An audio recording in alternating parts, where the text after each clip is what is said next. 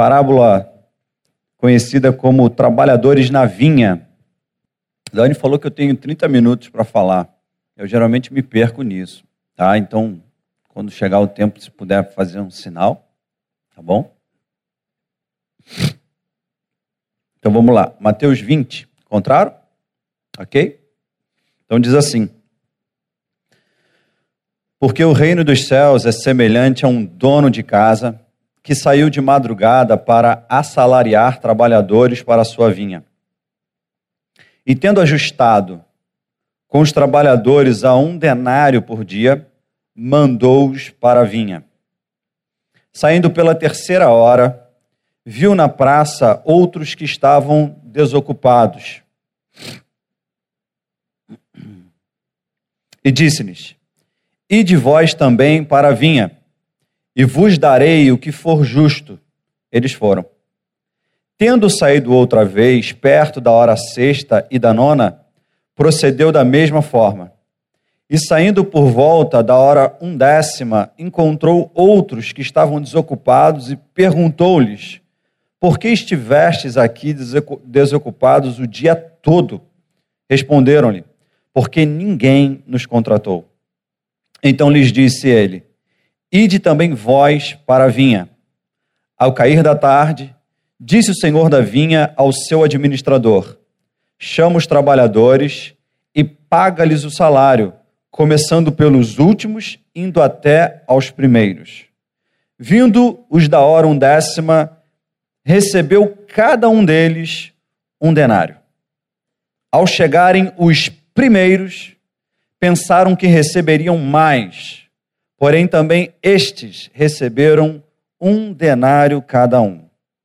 Mas tendo recebido, murmuravam contra o dono da casa, dizendo: estes últimos trabalharam apenas uma hora.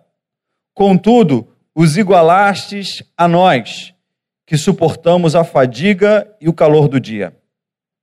Mas o proprietário, respondendo, disse a um deles: Amigo, não te faço injustiça. Não combinaste comigo um denário? Toma o que é teu e vai-te. Pois quero dar a este último tanto quanto a ti. Porventura não me é lícito fazer o que quero do que é meu? Ou são maus os teus olhos porque eu sou bom? Assim, os últimos serão os primeiros, os primeiros serão os últimos, porque muitos são chamados, mas poucos escolhidos. Bem? Vamos fazer uma breve oração? Você pode fechar os teus olhos. Pai, nós te damos graças, Senhor, por, por essa manhã, ó Deus, que tu separa para que estejamos na tua presença, a fim de prestar-lhe o culto que lhe é devido. Ó Deus, a fim de reconhecer teu senhorio, tua majestade, as tuas excelências. Pai, perdoa os nossos pecados e inunda-nos com tua presença pois nós te amamos, Senhor. Somos teus e temos prazer na tua presença. Senhor, fala-nos ao coração, que a tua palavra, Senhor, crie raiz dentro em nós e que ela promova dentro em nós uma vida autenticamente cristã. Faz assim, Pai, para a tua glória e para o teu louvor. Amém. Gente querida, uh, essa é a parábola Todos já conheciam essa parábola? Acredito que sim. Né? Uma parábola que, no primeiro momento, se mostra para mim e para os irmãos, quem sabe, um desafio na interpretação.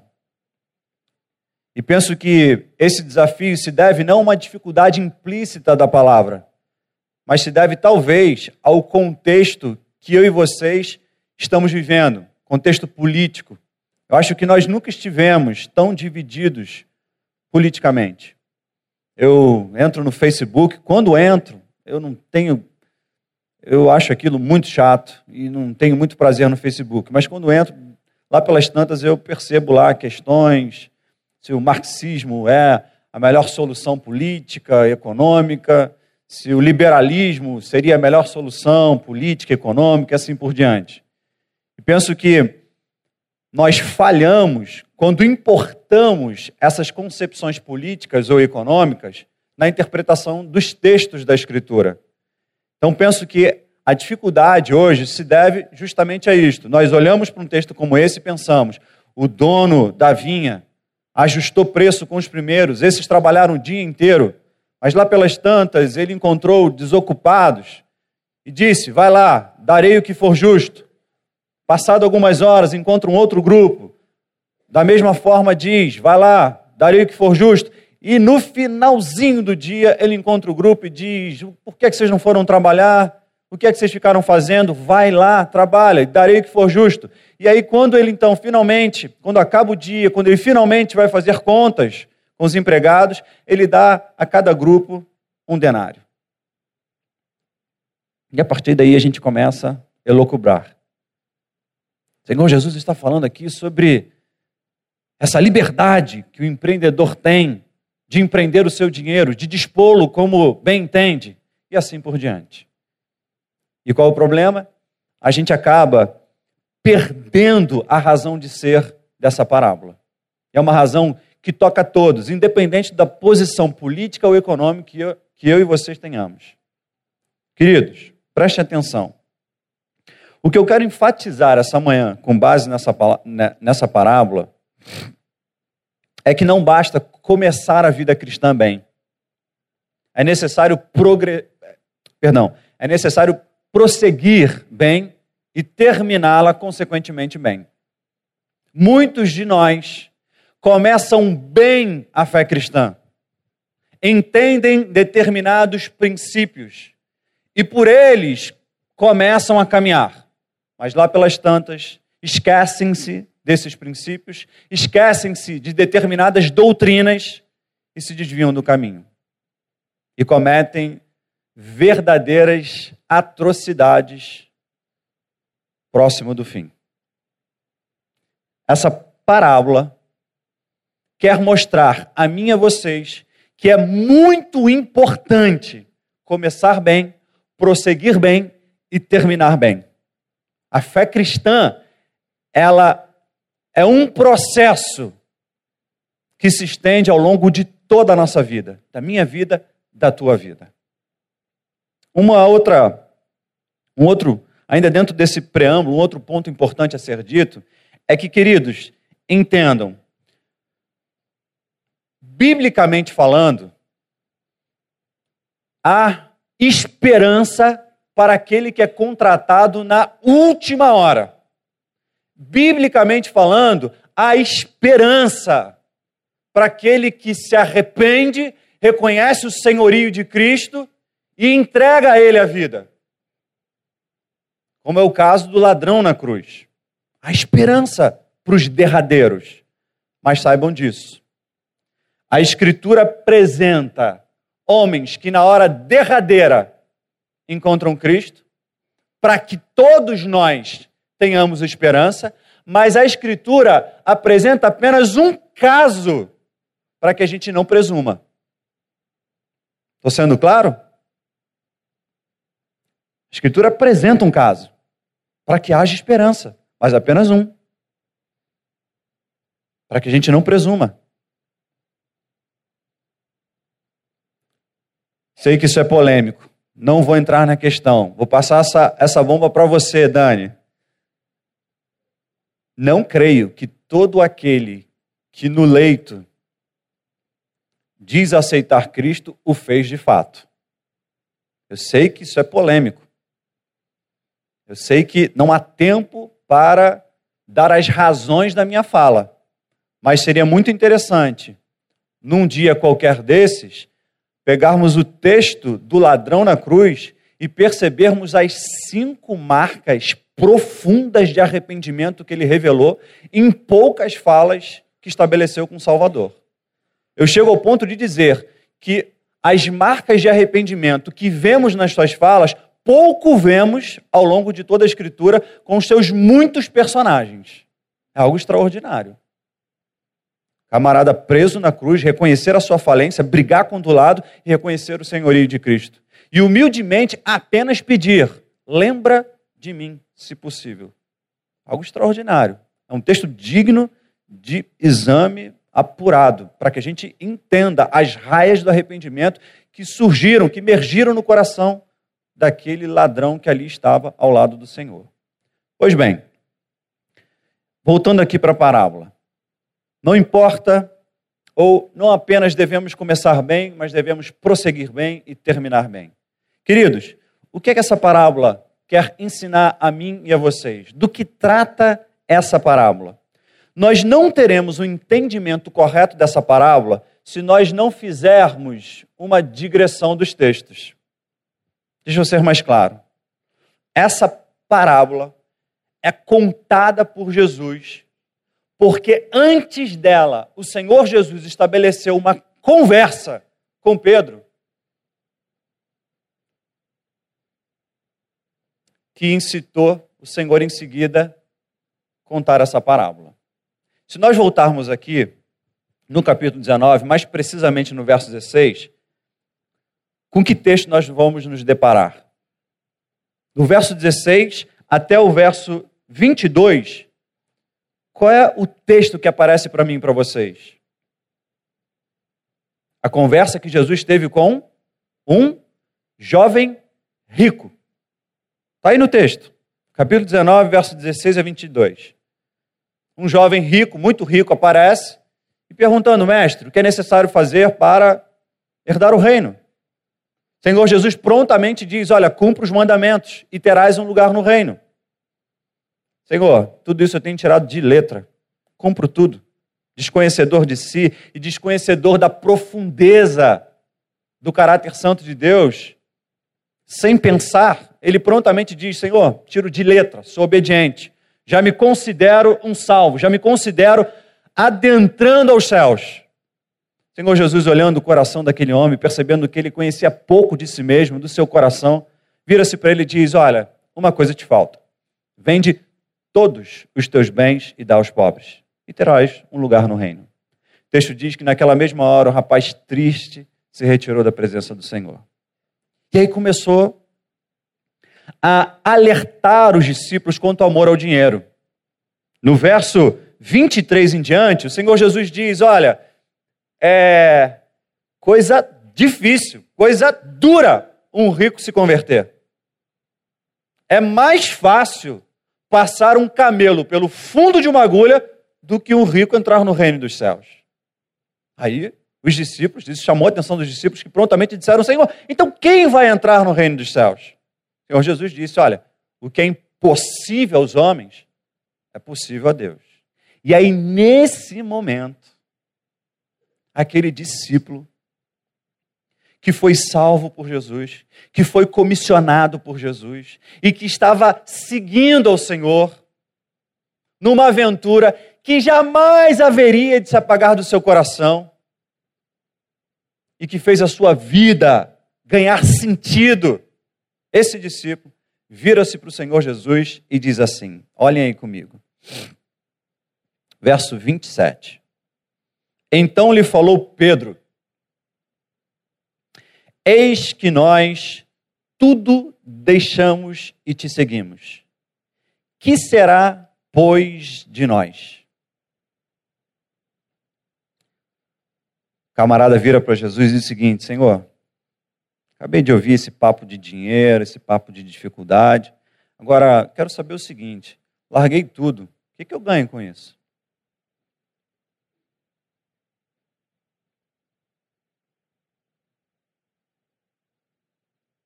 E converti jovem. Tenho administrado tentações há mais tempo do que alguns irmãos. O que eu ganho com isso? Senhor, isso vai me redundar em quê? Senhor, e converti num contexto de severas tentações financeiras, emocionais, enfim, de toda sorte. Isso vai me redundar em quê? Em outras palavras, Senhor, o que eu ganho em te seguir? O que eu ganho em viver a vida que por vezes se mostra a mim uma grande batalha? batalhas das mais variadas. Qual o sentido em te seguir? Qual o sentido em ser cristão? O que é que eu ganho? Pois bem, tendo ouvido isso, Senhor Jesus conta essa parábola. Gente, é muito importante que vocês ouçam o que eu tenho a dizer.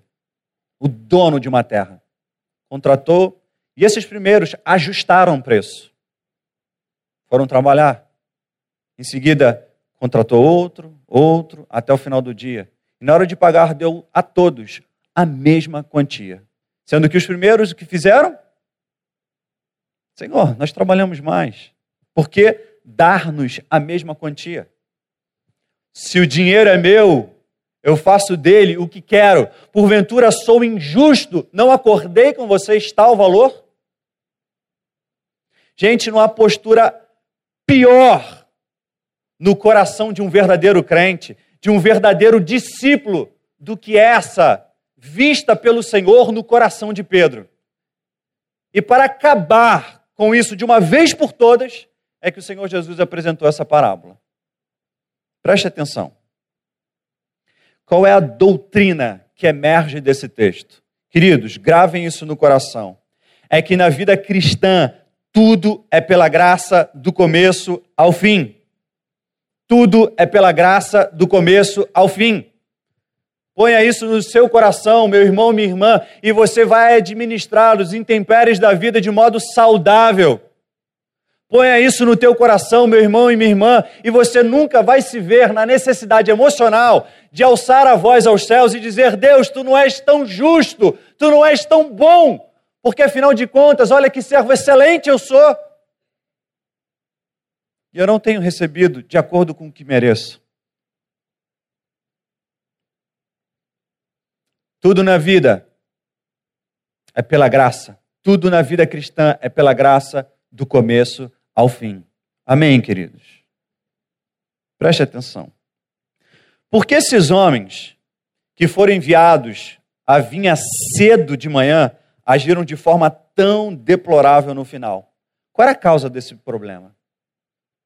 Queridos, o Senhor Jesus apresenta nessa parábola a razão, a causa que gerou essa postura tão deplorável no coração dos primeiros.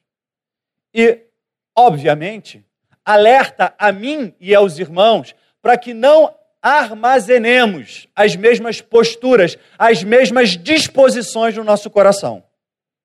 Pois bem, vamos pensar na postura desses homens. Primeiro, eu diria que o primeiro princípio aqui é que a sua atitude em relação a si mesmos e ao trabalho estava errada.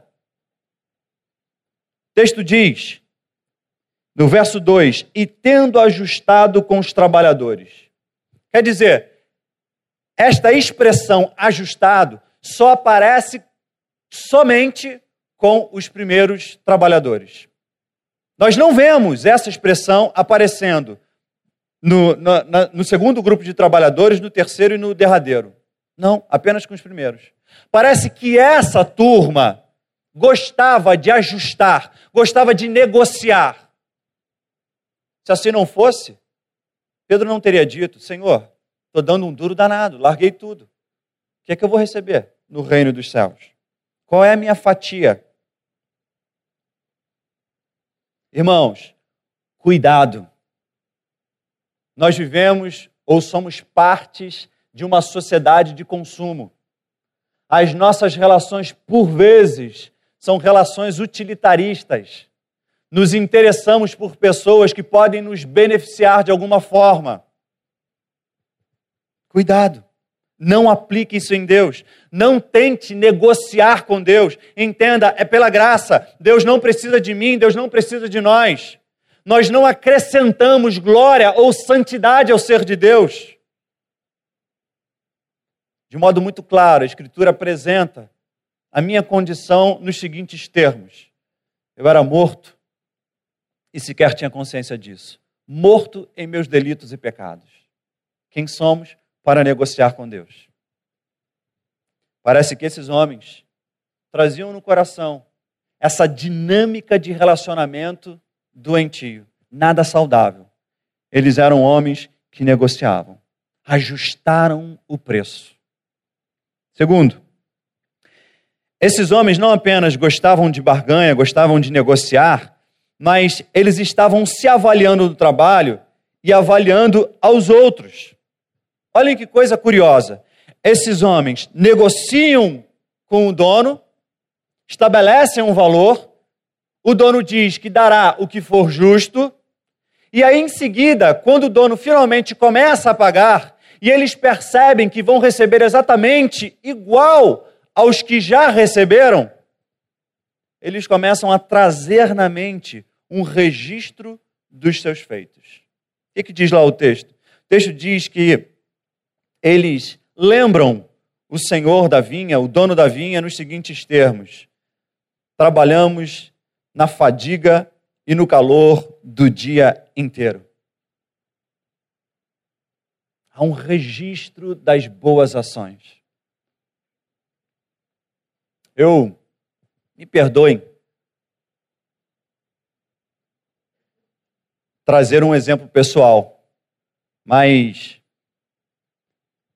essa semana, em conversa com alguém que eu amo muito, de modo muito espontâneo, essa pessoa virou para mim e disse o seguinte: Tiago, é, do que você tem saudade nesses 20 anos de igreja, trabalhando com a turma e tal?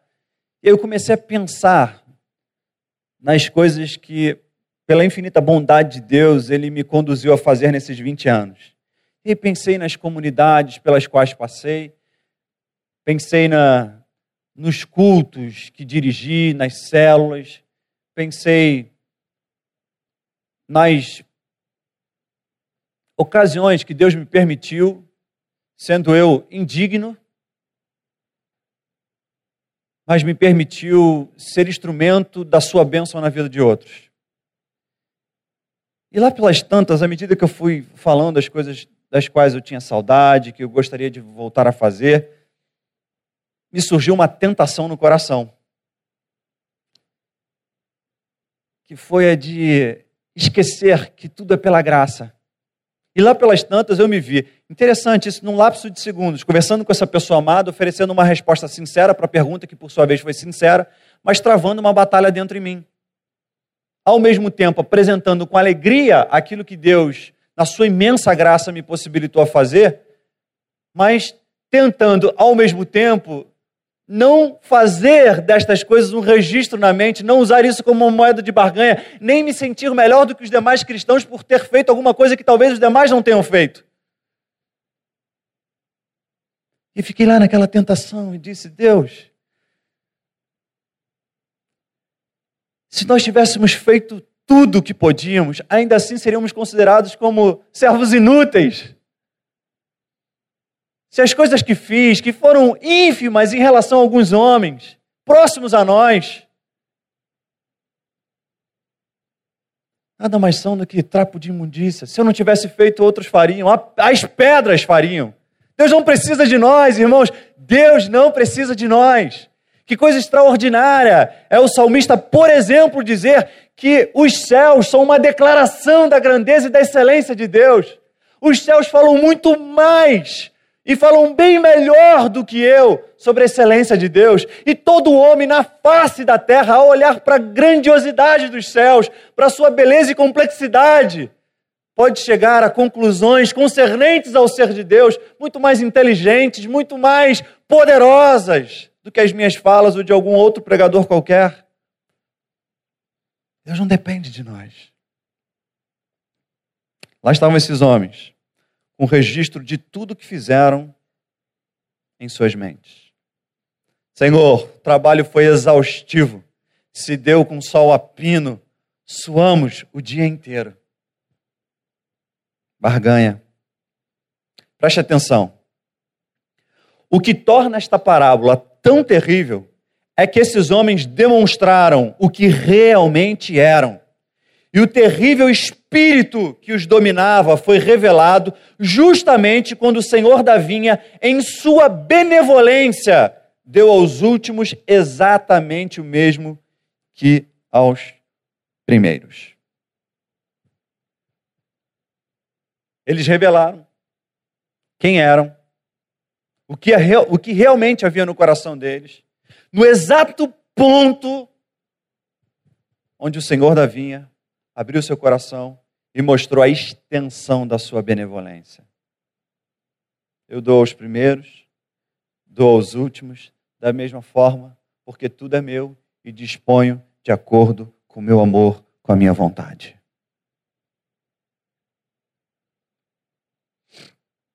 Abram comigo. Filipenses 2, 14 a 16.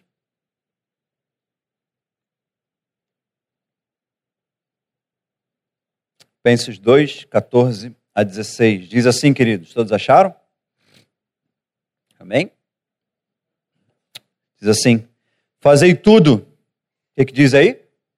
Sem murmurações, nem contendas para que vos torneis irrepreensíveis e sinceros, filhos de Deus, inculpáveis no meio de uma geração pervertida e corrupta, na qual resplandeceis como luzeiros no mundo, preservando a palavra da vida, para que no dia de Cristo eu me glorie de que não corri em vão, nem me esforcei inutilmente. Fazei sem murmurações. Que trágica coisa é cristãos, ou que coisa trágica que cristãos possam ser miseráveis e murmuradores, em vez de se regozijar em Cristo Jesus. É um resultado do fato de que se esqueceram de que tudo é pela graça. Lá estavam os trabalhadores, lá estava Pedro, murmurando, reclamando, esquecendo-se de que não apenas o início se deve à graça, mas toda a condução. Terceiro, a ação dos primeiros nos leva a uma outra coisa. A revelação de uma outra, de um outro comportamento, qual? Desprezo por outros e ao mesmo tempo a um certo grau de inveja. Estão lembrados do da parábola do filho pródigo? Estão lembrados? Deus, na sua infinita bondade e graça, recebe o filho que estava perdido, que no seu coração havia decidido matar o pai, pois pede a sua herança enquanto o pai estava vivo. Vive a vida dissolutamente, gasta tudo que tinha, com orgias, até que, quando se vê com os porcos, lembra que há na casa um pai cujo amor, cujo tratamento é excelente, inclusive para os empregados. E aí ele decide, faz uma oração de arrependimento e volta. O pai, é lindo isso, porque a parábola diz que o pai correu na direção do filho. A ideia é que quem mais sofreu nessa parábola não foi o filho, mas o pai, que esperou ansiosamente a volta do filho. A impressão que dá é que o pai está o tempo inteiro com os olhos na linha do horizonte, esperando a silhueta do filho aparecer. Quando ele surge, o pai vai ao seu encontro, interrompe a oração, porque ele era conhecedor do coração, não meramente das palavras. Ele abraça, faz uma festa. Ele estava morto e agora vive. Chama toda a comunidade para celebrar oferece comida suficiente para todos, é a alegria de todos. E enquanto alguns se alegravam, qual era o comportamento do filho mais velho? Fechado, irado. Teu filho gastou tudo e tu ainda faz uma festa para ele? Eu aqui te sirvo há tantos anos e nunca mataste sequer um novilho para mim. Essa é a postura de Pedro. Essa é a postura que, por vezes, infelizmente, surge no nosso coração. Um sentimento de que nós estamos sendo injustiçados. E aí, consequentemente, o que a gente faz? A gente começa a desprezar os outros. Irmãos, olhem para mim. Isso não é meu, isso é do Dr. Mark Lloyd Jones. É mais fácil chorar com os que choram do que se alegrar com os que se alegram. Mais fácil. Basta ver alguém chorando, prontamente nos lançamos e, quem sabe, até choramos também. Agora, difícil é quando o irmão entra e diz: Cara, sabe aquela casa tão sonhada? Comprei. E aí olha para sua face, para esperar a sua reação. E você não sorri. Você não se alegra. A alegria dele se torna um desafio emocional. Porque no fundo, no fundo, o que você pensa é: eu sou o merecedor dessa casa. Por que, que ela não veio para o meu nome? Meu irmão querido, aquele carro todo completo, cheio de coisas e tal, comprei, está ali. E você não sorri, você não se alegra.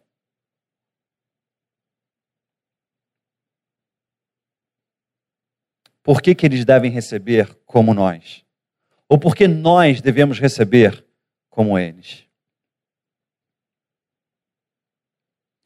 E agora vem o ponto mais triste da parábola. O ponto mais grave da parábola. Esses homens, com esta postura, não apenas desprezavam aqueles que receberam, embora não tivessem trabalhado o mesmo tempo, mas acabaram na sua murmuração, desprezando o próprio Senhor da vinha. Por quê? Porque ao murmurarem, estava implícito que questionavam a justiça e o favor de Deus. Preste atenção. Todavia, acima de tudo, isto é o mais sério e mais terrível de tudo, eles sentiam em seus corações que o Senhor da vinha era injusto. Assim, o cristão é tentado pelo diabo para sentir que Deus não está sendo justo. O diabo se chega a ele e diz: Veja só quanto você fez e o que está recebendo em troca. Olhe só para esse outro, ele não fez nada. E olhe só para o que ele está ganhando. Que coisa miserável, feia, indigna é a natureza humana. Todos nós somos culpados disso, cada um de nós, de alguma forma ou outra. Cultura do mérito está dentro da gente. Enquanto não éramos cristãos, nós subíamos a escada, nós seguíamos o Ciro de Nazaré, nós tínhamos lá as nossas superstições na tentativa de tentar comprar o favor de Deus. E quando nós nos cansávamos numa dessas tentativas, nós de fato julgávamos que éramos merecedores. E a gente importa isso para o protestantismo, a gente importa isto para o cristianismo bíblico, autêntico. Irmãos amados, como nos ver livres disso? Eu não sei, presbítero Galvão, Gal, Gouveia, perdão, se eu ainda tenho tempo, ainda tem? Já acabou. Então vou fazer o seguinte: em cinco minutos eu termino. Deixa eu apresentar aqui para vocês o tratamento. Como tratar este sentimento que deve ser expurgado do nosso coração. Primeiro, queridos, o princípio é que no reino de Deus tudo é essencialmente diferente de tudo em qualquer outro reino. Grave isso no seu coração. A primeira coisa que precisamos entender é que se alguém está em Cristo, nova criatura é. E é uma nova criação, as coisas velhas já passaram, eis que tudo se fez novo. Todas as bases são diferentes, não tem nada a ver com os princípios da nossa velha vida. Irmãos, o reino de Deus traz para mim e para vocês uma outra dinâmica. Não é a dinâmica do mérito. Eu e vocês chegamos como mendigos, trazendo nada nas nossas mãos e recebemos de Deus tudo. Não há nada que eu possa fazer, que você possa fazer, que em última instância consiga a mim e a vocês comprar o perdão de Deus. Cristo nos deu tudo quando deixou o seu trono de glória, assumiu forma humana, obedeceu ativamente a lei, obedeceu o que nós não obedecemos e sofreu o que nós deveríamos sofrer, isto é, obedeceu também passivamente. E na sua cruz, ele disse: Pai, perdoa-lhes, porque não sabem o que fazem.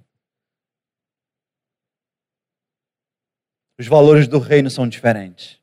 Em todas as nossas relações há condições que precisam ser satisfeitas a fim de que consigamos fazer a manutenção saudável das nossas relações. Em Deus não existe isso, esquece. Você não é melhor porque pregou, você não é melhor porque foi para o campo ser um missionário, você não vai ser mais bem visto por Deus por causa disso. Ele te vê e enxerga Cristo, porque Ele decidiu te amar, isso não depende de você nem da sua performance. Amém, queridos? Segundo, não pense em termos de direitos e barganhas no reino de Deus. Não pense, se orarmos, Deus então fará isso. Ore, porque é um prazer estar na presença de Deus. Irmãos, a oração, o jejum, a meditação, a leitura, o estudo, as disciplinas espirituais nos foram dadas a priori para que eu e vocês pudéssemos estreitar a nossa relação com Deus. Não há nada mais sublime, mais extraordinário que Deus possa dar a um homem senão a Ele mesmo. Melhor do que ter as bênçãos de Deus e usufruí-las nesse período que passa rápido que nós chamamos vida, é estar com Ele e ter a certeza de que para sempre estaremos com Ele mesmo que os nossos olhos se fechem nessa terra, serão abertos no exato segundo para contemplar o Cordeiro na sua majestade e oferecer a Ele um louvor isento de pecados por toda a eternidade. Não faça barganha. Tenha amor por Jesus, prazer por Jesus, apego por Jesus, encanto por Jesus. Às vezes eu sinto falta de olhar nos olhos de alguns cristãos e ver brilho, paixão por Jesus. Terceiro, precisamos compreender que não temos direito a coisa nenhuma. Aí talvez você pergunte, e os galardões? Queridos, sabe como é que é, Agostinho interpreta os galardões? É Deus coroando em nós a sua graça. Se no céu eu e vocês recebermos algum galardão, saiba, isso se deve à graça de Deus. Deus te possibilitou, te deu vida te encheu com o Espírito, te possibilitou a fazer determinadas coisas para a sua glória. E no céu o que, que ele vai fazer? Vai coroar a sua graça, graça esta que possibilitou a mim e a vocês servi-lo com alegria. Por fim, e aqui eu termino, tem uma situação tão bonita, mas infelizmente o tempo está escasso. Na verdade, já não tem tempo.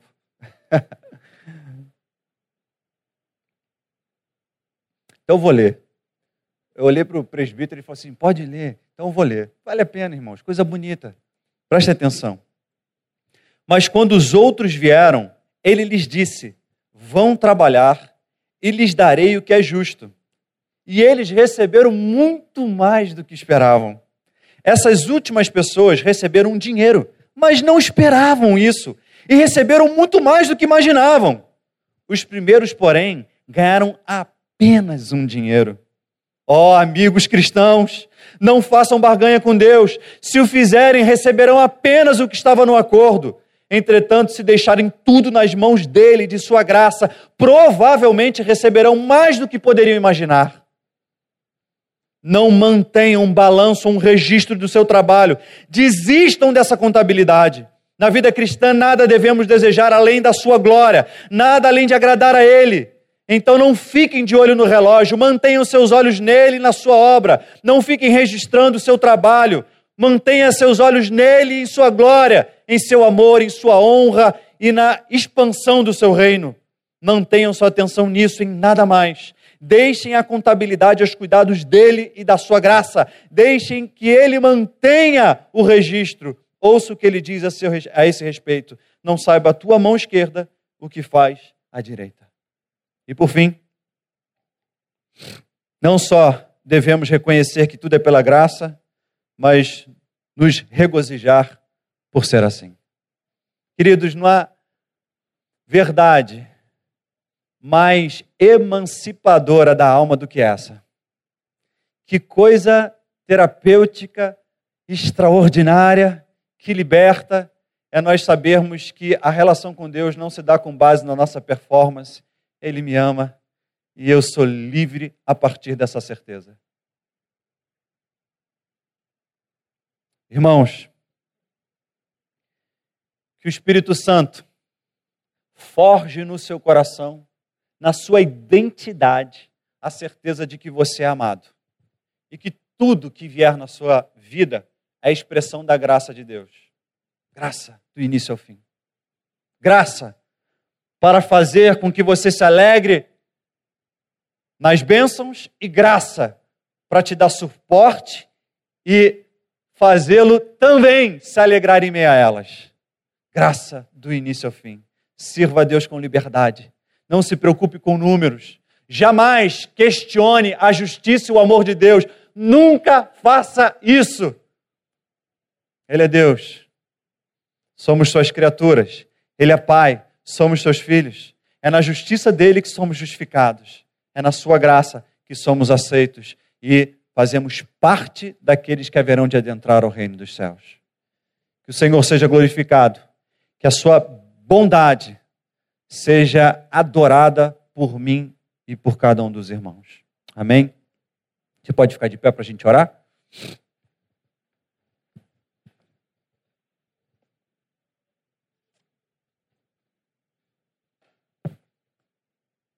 Feche os teus olhos, curva tua cabeça. Pai,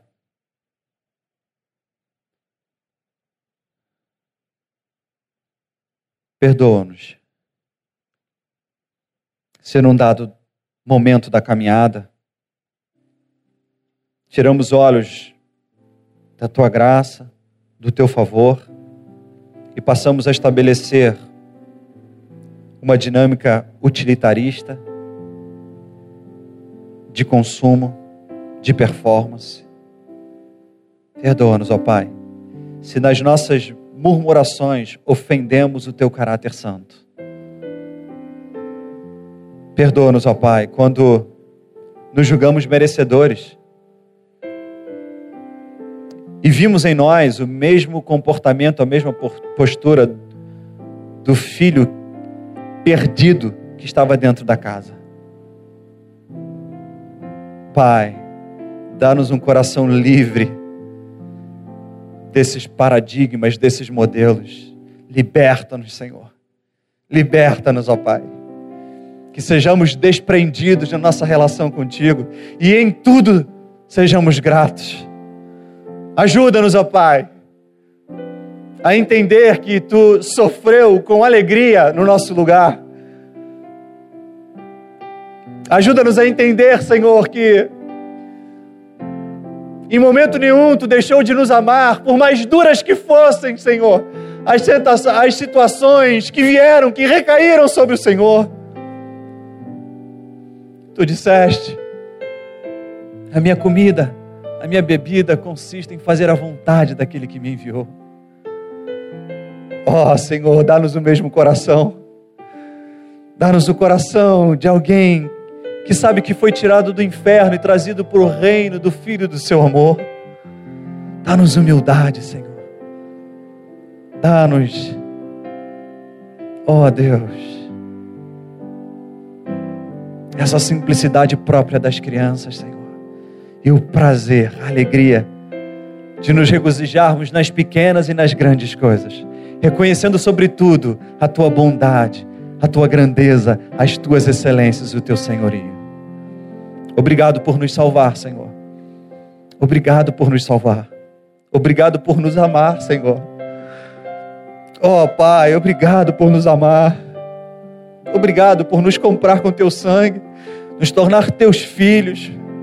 Obrigado por nos fazer parte da tua família. Obrigado por eternamente, ó Pai, nos tornar teus. Somos filhos do céu. Já estamos assentados com Cristo nos lugares celestiais.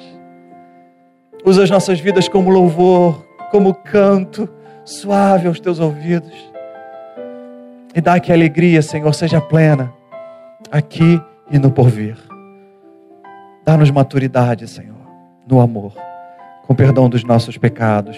A Ti toda honra, a Ti toda glória e a Ti todo louvor. Só a Ti, único merecedor, único digno, único que é Deus, pelo século dos séculos. Amém.